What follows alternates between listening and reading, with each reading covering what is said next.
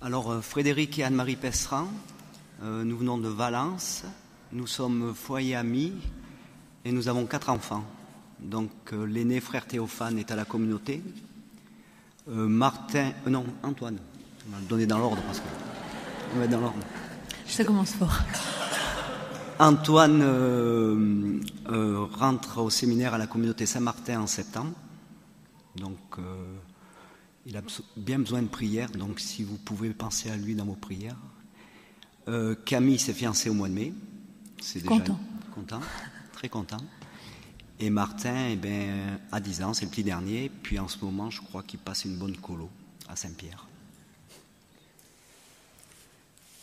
Voilà, donc dans le sujet, excusez-nous, mais il y a des choses qui ont été abordées avant qu'on va être obligé qu'on ne pouvait pas dissocier de notre, de notre sujet aussi. Donc voilà, bon, mais vous entendrez deux fois certaines vérités, mais bon, ça fait pas de mal.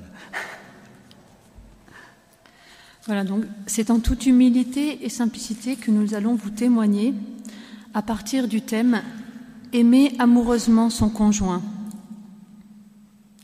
Croyez bien que ce n'est pas facile de s'exprimer pour nous déjà devant vous, surtout ce qui fait euh, le fondement de notre vie.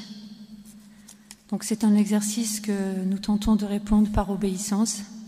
Mais pardonnez-nous si nous sommes un peu maladroits ou pas toujours compréhensibles. On a essayé simplement de vous exprimer ce que nous vivons.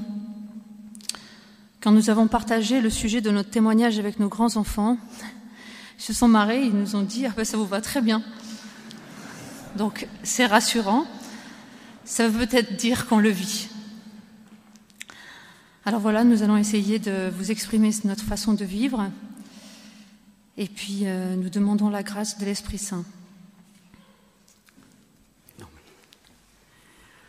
Alors, le premier constat que l'on a fait en préparant ce témoignage étant celui-là. Aimer amoureusement son conjoint, c'est tout simplement réaliser ce que Dieu attend de nous, de ce qu'il attend de Frédéric et Anne-Marie, d'une part, mais aussi ce qu'il attend de vous se conformer à sa volonté dans le respect de nos libertés, bien sûr, en sachant bien que chaque fois que nous renouvelons notre oui, c'est en vue de notre progression, alors que nos refus sont souvent un obstacle à la grâce que Dieu met en nous. Alors maintenant, je vais essayer de vous dire plus personnellement comment je m'y prends donc pour l'aimer amoureusement. Alors, euh, connaissant ma femme, rien n'est simple. Elle est... Elle est compliquée et rien n'est facile. Donc, à mon humble avis, je suis meilleur au boulot.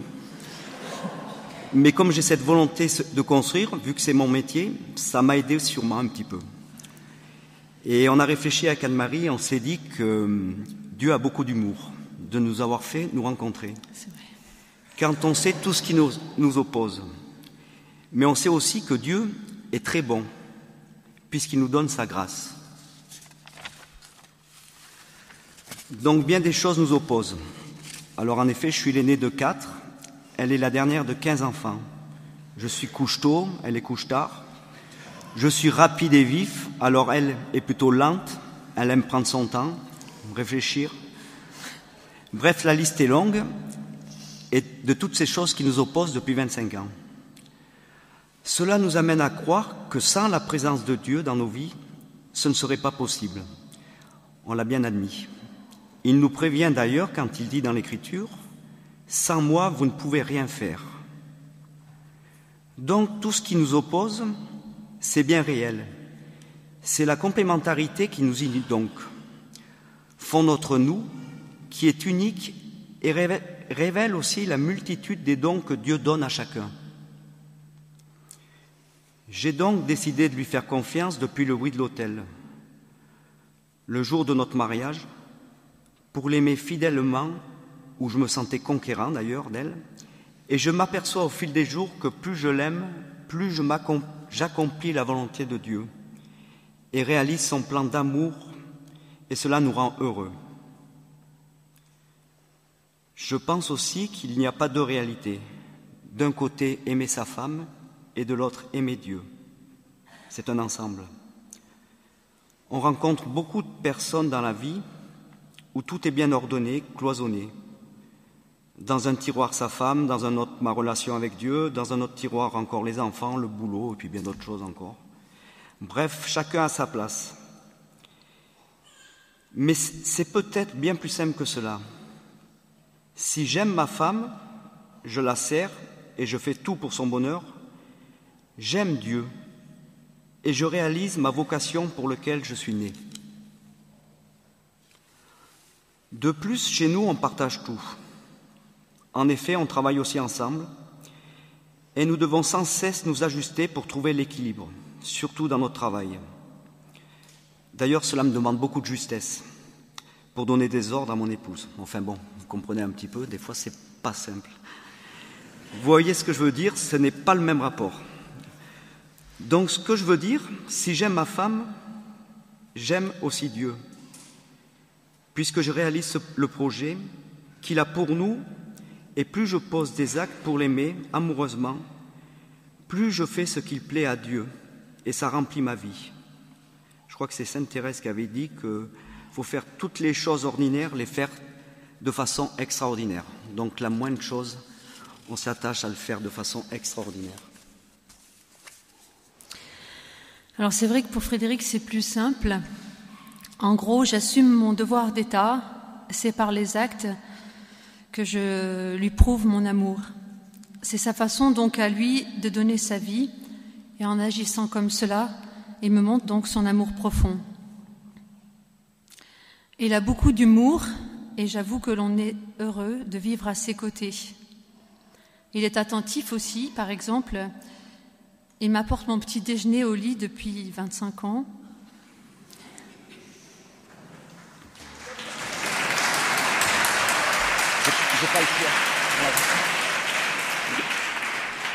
Parce que je ne suis pas du matin.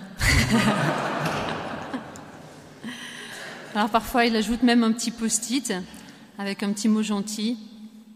Et euh, ce qui m'épate vraiment, c'est depuis tout le temps qu'il le fait, il est toujours aussi content et joyeux de le faire. Il est aussi content d'aller son au boulot et content de rentrer le soir. C'est aussi simple que cela. Il a le goût de l'effort et c'est ce, ce, qui lui permet d'assumer toutes ses exigences. Alors bien sincèrement, il m'épate. J'admire aussi sa volonté. Donc, euh, il est maçon, charpentier, couvreur. Il travaille aussi souvent dans le froid, sous un soleil de plomb, en supportant bien des contraintes. Dans sa tâche de chef d'entreprise, souvent il fait ce que les ouvriers n'aiment pas faire. C'est sa façon donc à lui de prouver son amour. J'ai compris cela et c'est déjà pas mal. Donc de mon côté, j'essaie de le soutenir en l'entourant de toute mon affection et j'essaye de l'aider au mieux. Je lui offre toute ma tendresse pour l'aimer le mieux possible. D'être attentive aussi à bien l'accueillir quand il rentre de son travail. C'est des choses toutes simples, mais euh, avoir cette petite attention de, de le regarder, de tenir aussi donc ma place au boulot. Donc nous avons de forts tempéraments. Euh, Marie-Laure disait tout à l'heure que c'est un peu électrique. Alors chez nous aussi c'est électrique. Par contre, nous, la porcelaine y passe.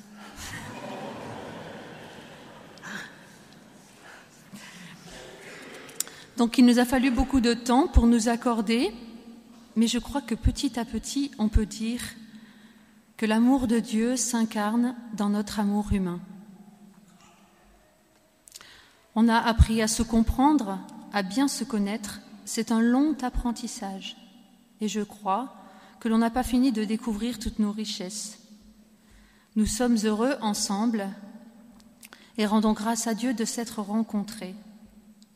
Nous avons vécu de joies immenses comme celle de devenir parents avec la naissance de nos quatre enfants vécu des épreuves aussi bien sûr, des doutes, des moments où il faut se soutenir, ou s'attendre patiemment. mais je ne me lasse pas de l'aimer, c'est déjà merveilleux. En fin de compte, aujourd'hui, lorsqu'on se rappelle nos premières années, on voit bien que notre amour s'est affiné et a mûri, et on ne voudrait pas revenir en arrière. Nous sommes donc pleins d'espérance pour nos vieux jours. Bien sûr, il y a des couples qui ne connaissent pas Dieu et qui s'aiment. Mais le vrai bonheur, la vraie joie profonde, c'est bien de collaborer à son œuvre. C'est là que l'on touche du doigt la perfection de l'amour qu'il nous promet. Comme Frédéric vous l'a dit tout à l'heure, je suis la dernière de 15 enfants et mon petit papa s'est éteint il y a un an, à la veille de leurs 67 ans de mariage. Et depuis, chaque semaine, nous nous relayons pour garder notre petite maman dans la maison familiale.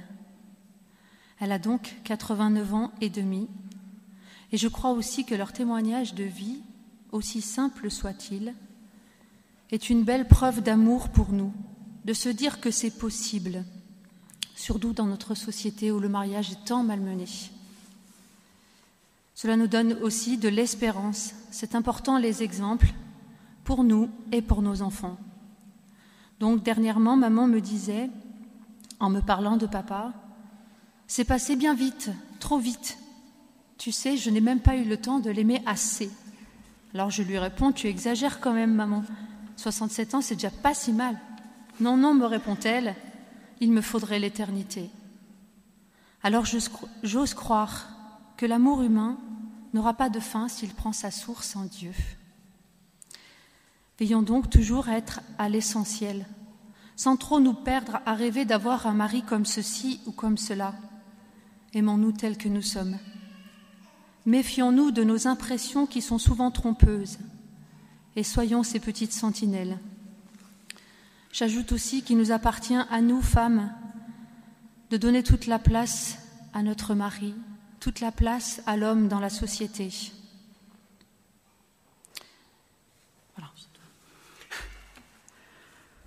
Alors nous avons fait aussi un autre constat en préparant ce témoignage qui n'est pas moins important. Donc on va rejoindre un petit peu euh, la notion de pardon. Que pour grandir dans l'amour, il faut d'abord s'accepter soi-même, connaître ses limites, ses pauvretés, nos misères. Ensuite, accepter l'autre, l'accepter comme il est, sans vouloir le changer, mais devenir un.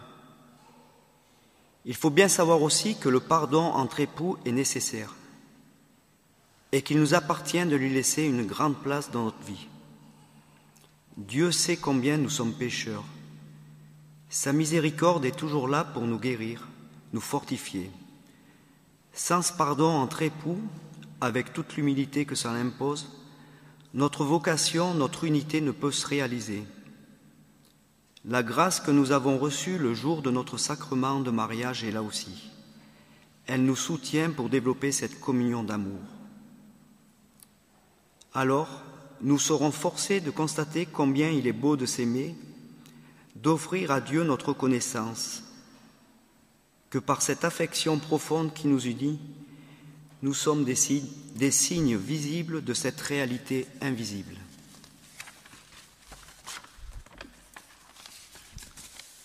Parlons enfin de cette sainteté que Dieu veut pour nous. Dieu nous y invite, mais le désirons-nous vraiment? On ne sera pas saint si on ne le désire pas. Combien de chrétiens autour de nous se disent que c'est secondaire ou que c'est pas pour eux? Là encore, Sainte Thérèse nous aide beaucoup et nous y invite avec toute sa simplicité en trois points. La bonne volonté, la confiance et l'abandon. Si dans notre vie conjugale, il n'y a plus cette volonté, celle de notre oui qui nous a engagés et qu'il faut sans cesse renouveler, sans cette confiance mutuelle, sans cet abandon dans les mains du Seigneur, comment espérer la sainteté? La sainteté, ce n'est pas une perfection extérieure, c'est simplement la possibilité de grandir indéfiniment dans l'amour de Dieu et dans l'amour des autres. Le Père Jacques Philippe dit à ce propos Nous n'avons pas tous l'étoffe d'un savant ou d'un héros, mais nous avons tous l'étoffe d'un saint. Depuis le jour où par notre baptême nous avons revêtu la robe baptismale. Il ne s'agit pas de mettre Dieu dans notre vie, il y est déjà, mais bien de lui laisser l'espace nécessaire pour que sa grâce puisse s'exprimer en nous. Alors, de notre jamais rien l'un sans l'autre, jaillira cette unité si, belle et si grande pour lequel il nous a créés. Et nous terminerons par ces mots de Carole Voltiwa. L'amour n'est pas une passade, il a le goût de tout l'être humain, son poids propre et le poids de son destin. Il ne peut pas être un moment, l'éternité passe par lui. Il est à la dimension de Dieu, car Dieu est éternité. Voilà, je te laisse conclure. Ben, alors, frères et sœurs, soyons ses compagnons d'éternité.